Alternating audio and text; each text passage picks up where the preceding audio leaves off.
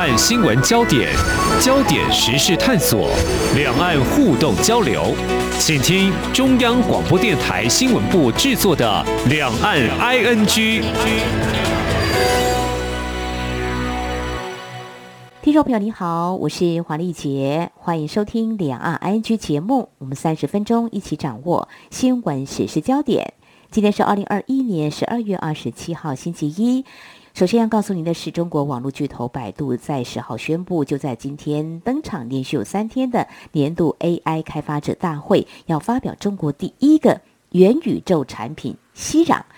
呃，它可以同时容纳十万人在熙壤 App 的虚拟世界里头互动。百度并且说会努力成为元宇宙引擎。那么事实上呢，元宇宙是这几个月包括两岸还有全球产业界讨论相当热烈的话题。那么接下来节目持续要探讨两个面向跟百度这家公司相关。那么首先在即将迈入新的一年之际呢，我们留意到中国大陆经济成长在第三季出现了下滑，第四季呢应该是会往上拉，但是呢网络大厂似乎出现裁员潮，原因是景气。疫情或者是政策做法使然呢？另外，这个饭碗不保的情况有多严重呢？此外，刚才我们提到这新科技产业的发展，就是元宇宙的话题，在台湾业界的讨论度很高。那么，在中国大陆不但获得投资圈的青睐，也引爆店家抢注商标，甚至连不法诈骗也趁机想大捞一笔。中国大陆官方又如何管理呢？这两大议题，我们透过和中央社驻上海记者吴波伟连线，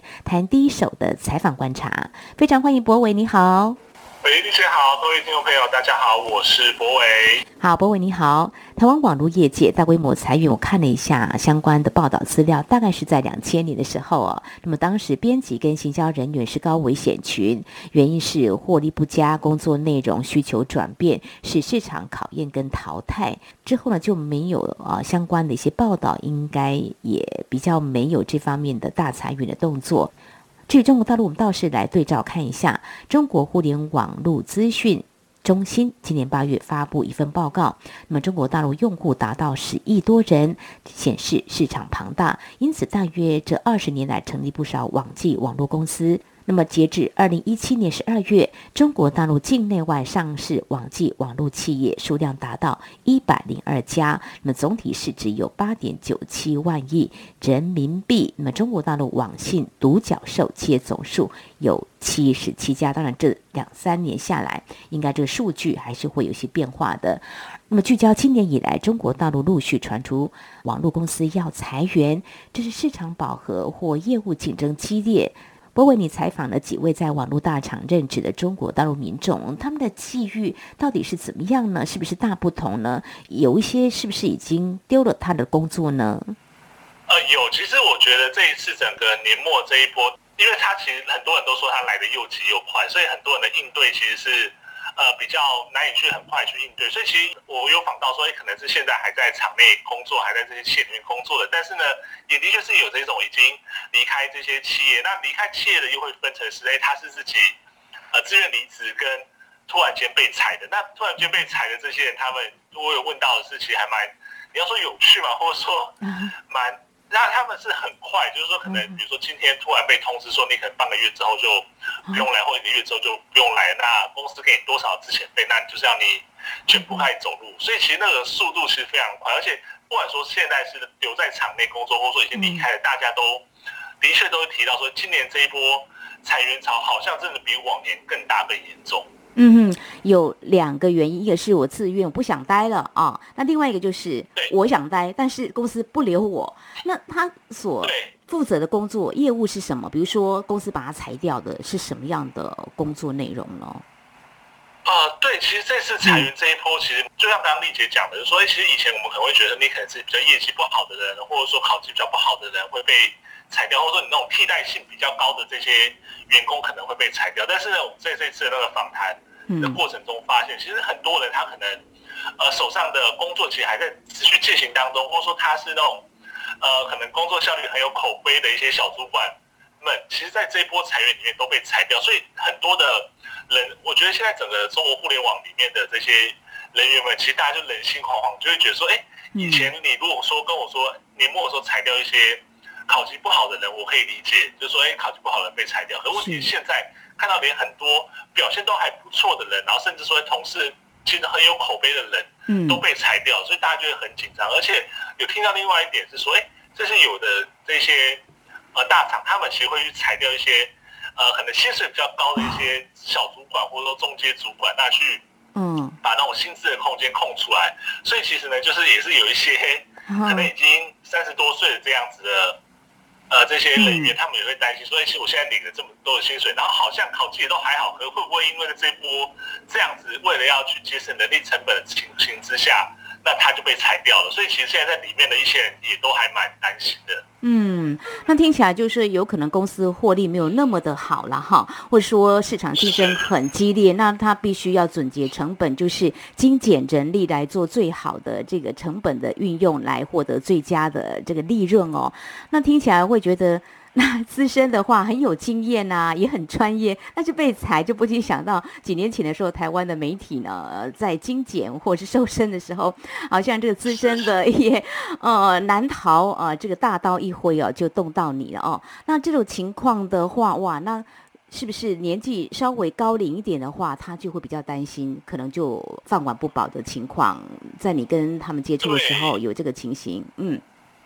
对，因为其实他们都会提到说，包括像是大陆这边媒体，或者说他们在业内人士都会提到说，其实大概三十四五岁这条线可能是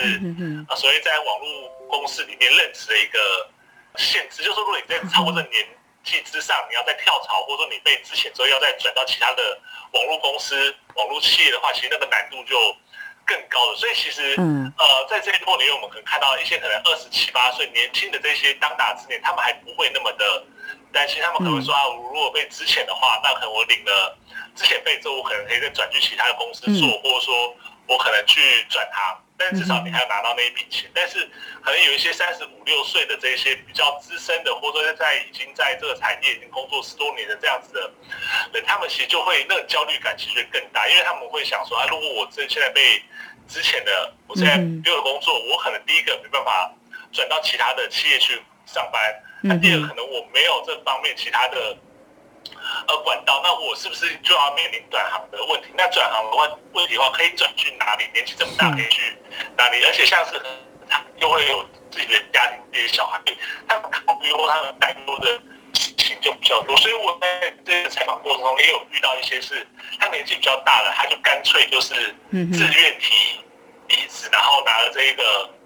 呃，之前的或者说他们所谓的补偿金，那可能自己去创业或者自己去做其他的打算，那甚至有人说他可能就是要回老家去继承家里的一些地啊什么之类的那种，哦，也都也都有。嗯哼，的确，这跟台湾的情况大概很类似哦，就是中年失业，三十多岁，如果到了三十五岁，要在。跳槽 比较不利哦，除非被挖角了哦。这个在台湾也是一样的，所以他们会比较有危机感，而且要裁要裁贵的哦。我最近还看到这个报道，美国有一家现金流十亿美元的网络贷款公司进行大规模裁员，就在最近这个耶诞节的时候，选择的方式实在是太可怕了，很激进哦。我们在东方会觉得很难想象，就说他在执行长在视讯会议当中对着员工说：“你被裁员了，即刻生效。”这个西方的职场信用员工以及呢，在资遣员工呢，东方人可能还不太能够接受啊。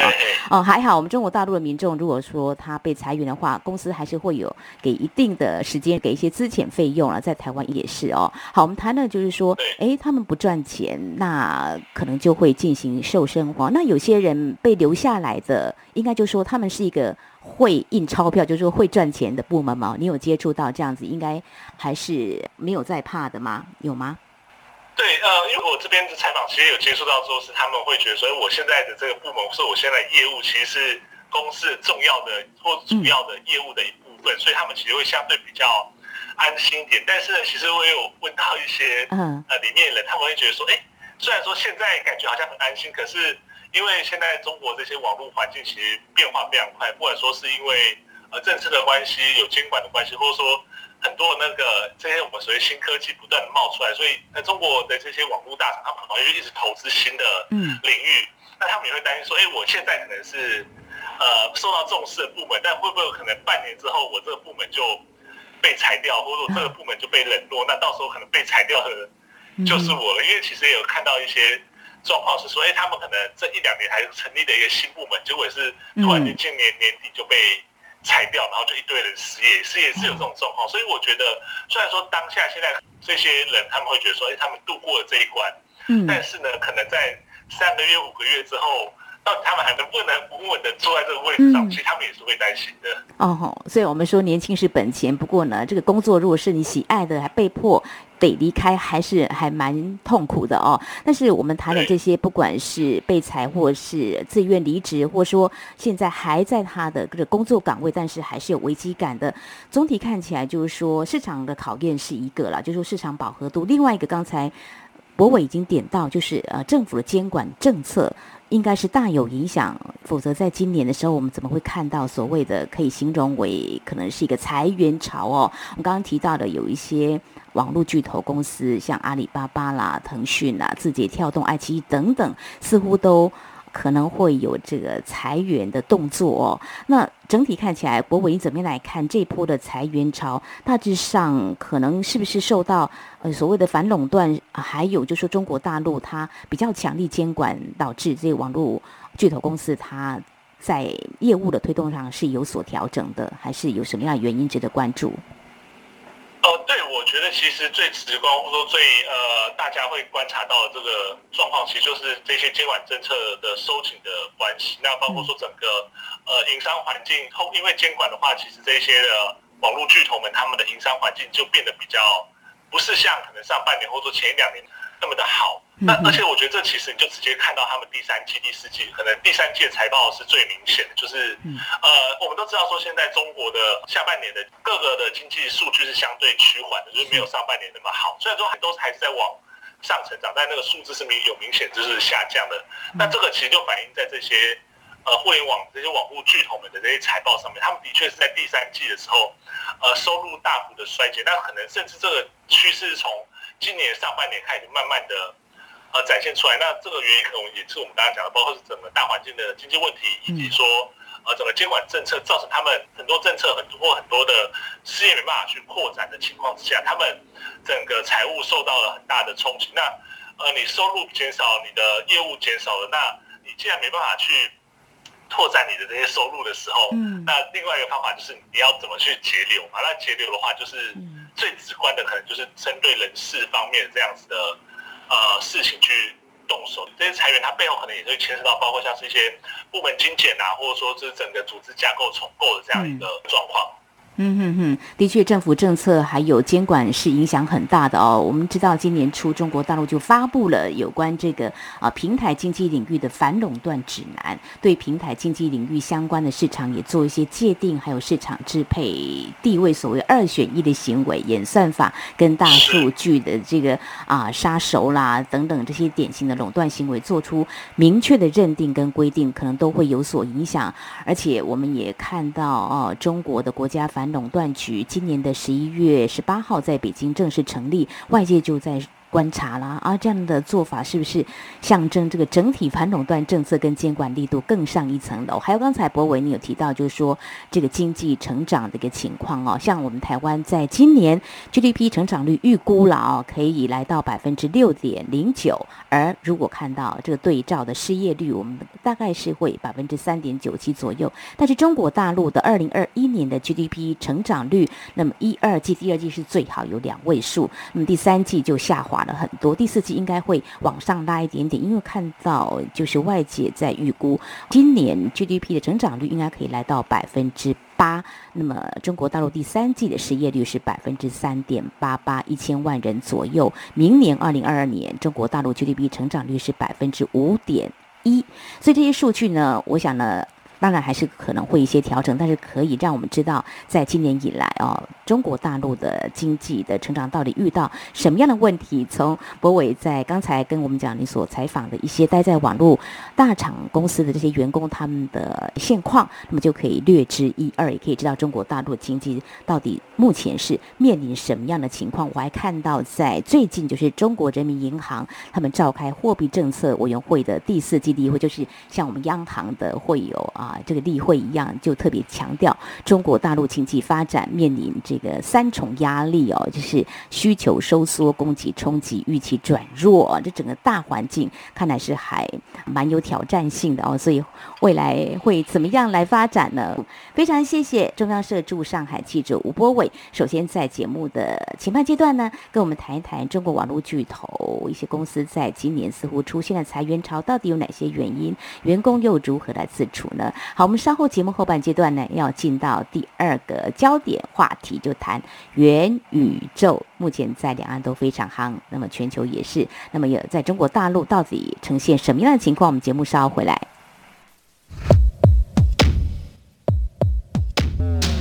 今天的新闻就是明天的历史，探索两岸间的焦点时事，尽在《两岸 ING》节目。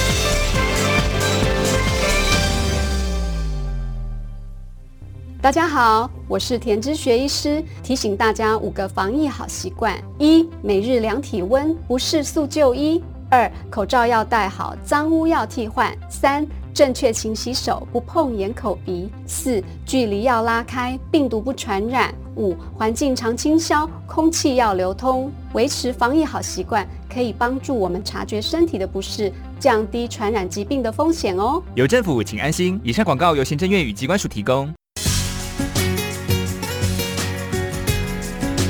里是中央广播电台台湾之音。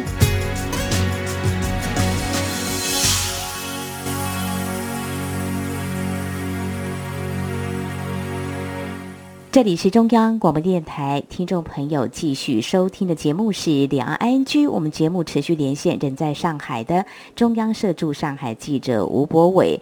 那么接下来就要谈这个元宇宙啊，这个是有高度整合的虚拟跟现实应用情境，它是一个互动的，而且是沉浸体验的，可以协同合作的，共享虚拟的立体世界。刚才在节目前半阶段，我们就有谈到这个百度它所开发的熙壤啊，它的造型听说是一个这个莫比乌斯环星球，一种只有一个面、一个表面或一条边界这个曲面，也是一种重要的拓扑学结构。如果有参与的话，可以来看看哦，它这个。设计是融入了很多大量中国元素，有山水啦、中国的文化等等哦。那里头，如果你参与的话，会碰到什么大黄蜂啊，还有少林寺啊，跟三宝和尚来切磋武艺等等哦，探索这个三星堆，挖掘千年国宝，还有这个。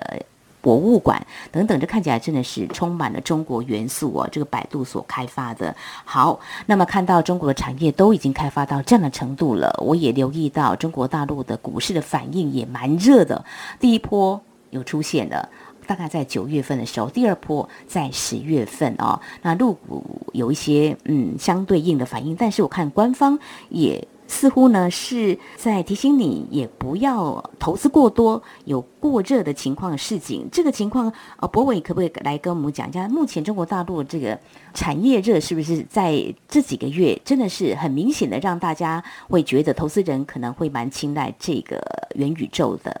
对，因为其实这几个月我们可以看到的是说，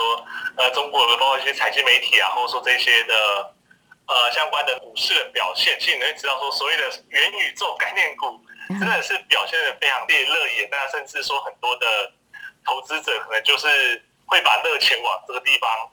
呃灌进去，或者说到这个地方去投资，去支持这样的一些产业。那很多就变成说，其实也不见得它真的跟元宇宙有关系，但是它只要冠上个元宇宙的呃 title 之后呢，它的那个受欢迎的或者说受关注的程度就会。大幅的上涨了，所以其实我们也看到是说，嗯，像是中国官方其实也就刚刚丽姐提到说，其实有开始注意到说，哎，好像很多的这些元宇宙，不管说元宇宙概念股啊，或者说这些企业打着元宇宙的名号，嗯，那吸引投资人的时候，呃，中国的官方其实就开始陆陆续续有一些呃官方的，当然不是直接呃官方的这些部门去讲什么，但是呢，就是一些可能官媒就会做出一些。应对，或者说做出一些提醒，叫大家说：哎，你在投资的时候呢，虽然说这个东西是一个全新的概念、全新的技术，但你在投资的时候呢，还是要注意一下，说这个东西到底是什么，你自己要理解，然后知道它背后的状况是怎么样再去投资，那不要盲目的跟随大家。哎，大家跟你讲说这个好，你就跟着买，那可能会造成一些比较呃血本无归，或者说比较严重的一些后果。所以其实可以从投资面或者说从官方这边来说，其实都会知道说，这个整个在所以元宇宙的投资或元宇宙的这些产业发展的概念呢，现在在中国的社会里面是。还蛮蓬勃进行的一个议题。嗯，不过看起来官方好像也早就留意到，已经有这个市井的动作。当然，你刚刚提到，就是说有些产业可能跟这个元宇宙这三个字跟它的概念哦，它的主要元素就完全打不着，它也硬要扯上元宇宙，这个情况会觉得啼笑皆非或一种乱象啊。这个还有呃抢着要去注册商标，这个情况是不是还蛮疯狂的呢？对，因为我觉得其实就我自己在这边跟这边的一些朋友交流，或者说我觉得其实这件事情可能它是一个放诸四海皆准的，就是说可能在台湾你去问大家说元宇宙是什么，路上随便找个人问元宇宙什么，大家可能说哦我听过，哦，可是你要问他那个实际的内容是什么东西的时候，他其实根根本不见得可以理解，就觉得好像这是一个很新的东西。那这个状况其实，在大陆这边也是，你去我可能跟一些朋友吃饭或者说朋友聊天的时候，你讲到这个东西的时候，大家说哎元宇宙他听过。但是呢，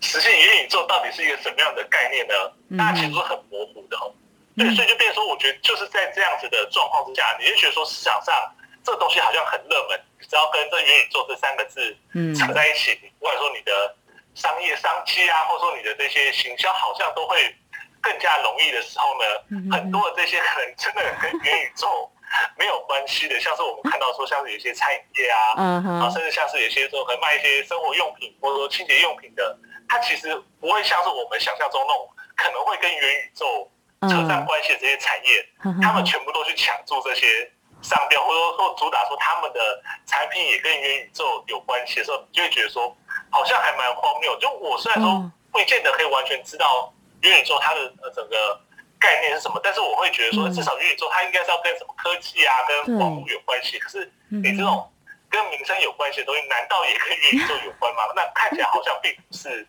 这个样子嘛。那你就只是想要抢大家这个热潮，蹭这个热度而已。哦，台湾的媒体也有做一些关注报道，我也看了，我也觉得嗯是这样。比如说到一个知名的风景区，也有强调我们是元宇宙。我想说，我都已经来到这里了，我还要虚拟一下这个风景区，也许是另外一种体验吧。对，我想大家趁这个热度很夯的时候，大家是不是也来发展一下？这个是值得观察哦。不过还有看到就说，哎，元宇宙的商机这么的夯哦，我们表面上看起来有些。或许他不蹭热度也很难说了哦，因为大家被问你知不知道元宇宙，好像你不知道，你好像落伍了，没有办法跟人家有这个交谈的话题哦。但是呢，哇，这个正这个元宇宙商机很夯的时候，呃，有一些报道看到有不肖厂商利用来进行诈骗，哇，这真的手法真是快速。这个情况他是用什么样的手法？我不晓得你怎么样来观察啊，这样子的一个情况呢？对。呃，其实我觉得所谓这些元宇宙诈骗，我觉得可能诈骗的本质，你去拆解之后，他大概会做的那个流程就是那个样子，就是所以他可能会给你一个，他可能跟你讲一个话术，然后呃骗你把钱拿出来，但是你可能拿钱出来之后呢，你就会后来就钱就会汇出去之后就完全消失在茫茫大海之中。其实我觉得最根本的呃诈骗的那个，嗯，我们要说诈骗的 A B C 嘛，它其实就是大概是这个样子，嗯，但只是现在他用了这个所谓的元宇宙这样的东西去。包装，那你觉得说好像很厉害、很了不起，但是呢，其实实际上他就是要你掏钱出来，然后掏钱出来给一个你根本不知道对象是谁的人，或者说什么样的团体，那你钱汇出去之后呢，就会完全消失。那所以其实我们看到了这样子，最近在中国大陆这边其实就发生了一些所谓元宇宙诈骗的事情嘛。那比较多的，它就是在游戏里面，可以号称说它是叫做元宇宙的游戏，然后你可能在里面，呃，可以去。购买里面的一些呃商品啊，或者说购购买里面的一些投资品，因为其实我们看到说，像现在呃所谓的元宇宙的炒房，或者说元宇宙的不动产购买这件事情，好像在国外是非常的流行嘛。那我们就这边就看到说，这些人可能讲说，你在这边呃从现实世界汇一笔钱到元宇宙里面购买它里面的商品之后，以后是可以增值。那所以就好像你在元宇宙里面投资，但你真的把钱汇出去之后，会给不知道。对象是谁的人之后呢，你就会发现说你的钱一去不复返的，所以这就是一种很基本的这种诈骗的行为。那他用的所谓元宇宙这样子比较好像很先进、很趋势上很浪口风尖的这样的一个技术，那去包装他的诈骗或包装他的这种诈欺的方式，其实就算是现在你该说是 呃也很切合时事去做这样的一些诈欺嘛。那另外一种其实就更简单，它就是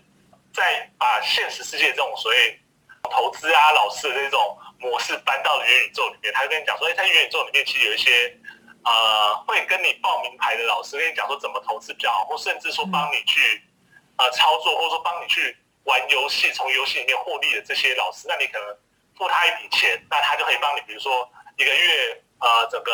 投报率百分之百，类似这样子的话术，然后也是一样，就是你把钱拿出来汇给不知道是谁，后后来你钱就不见了。嗯，所以其实这个这一波这样子的诈欺，我觉得就是用了，它可能这是最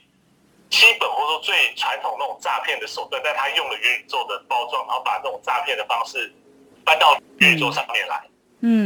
谢谢博文，你的观察告诉我们说，有些诈骗集团就是说，这投报率百分之一百，甚至比百分之一百还要多。天下没有白吃的午餐，大家稍微冷静想一想就可以知道哦。所以还要特别留意，中国大陆的官方也是示警的哦。那么这在中国大陆，好像目前是一片在封这个元宇宙哦。那么这个到底这个情况会持续多久，我们也可以来关注。不过回到一个理性面了，我们也看到，呃，最早公开喊出要进入元宇宙。了，甚至这公司名称也改成 Meta 的这个脸书，我们都知道，所以大家想说，哦，这脸书为什么要改名呢？原来呢，它也是架构元宇宙的一个进度，哦，看起来这个速度还非常的快。那其实我在节目当中也讨论元宇宙是什么呢？其实还是要回到这个技术面来看哦。当然，看我们的台厂是不是有布局，或者说一些厂商它怎么样来布局。当然，第一类就直接大量使用者的平台商，像脸书刚提。到的微软、亚马逊都会哦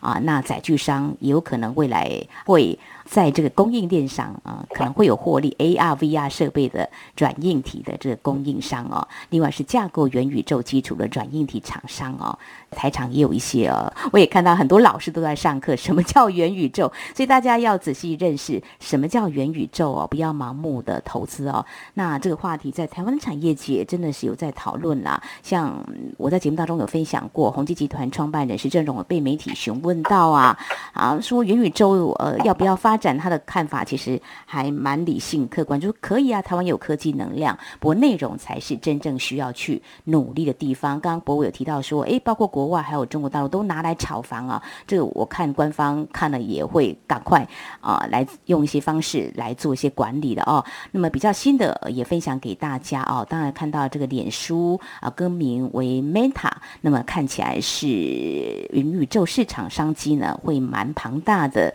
那么根据彭博行业研究，到了二零二四年，元宇宙的市场商机会达到八千亿美元，台币大概是二十二点二兆哦。不过来看看这个身为电动车大厂，这个特斯拉跟航太业巨擘太空探索科技公司的执行长。马斯克，那么在前几天，他在接受巴比伦蜜蜂谈话节目时，他虽然说，诶，的确是很多人跟他讨论元宇宙，不过他也认为这个应该不太会有人整天把这个脸绑在这个荧幕上啦。哦，他好像比较不会这么的看好元宇宙哦。呃，当然这个技术上来看是一个突破，但是。他这番话好像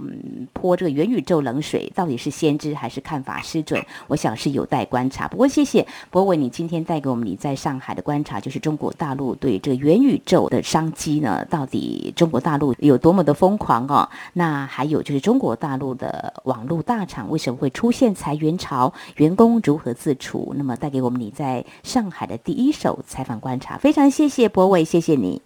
谢谢，谢谢各位听众朋友。好，以上就是今天两岸 ING 节目，非常感谢听众朋友您的收听。如果您对节目有任何宝贵意见，都非常欢迎您随时跟我们互动交流。您可以来信，传统信件寄到台湾台北市北安路，写给两岸 ING 节目收就可以了。或者您可以寄到电子邮件信箱 ing at rti 点 org 点 tw。此外呢，也非常欢迎听众朋友加入两岸 ING 节目的粉丝团。你在脸书的搜寻栏位上打上“两岸 ING” 来搜寻就可以了。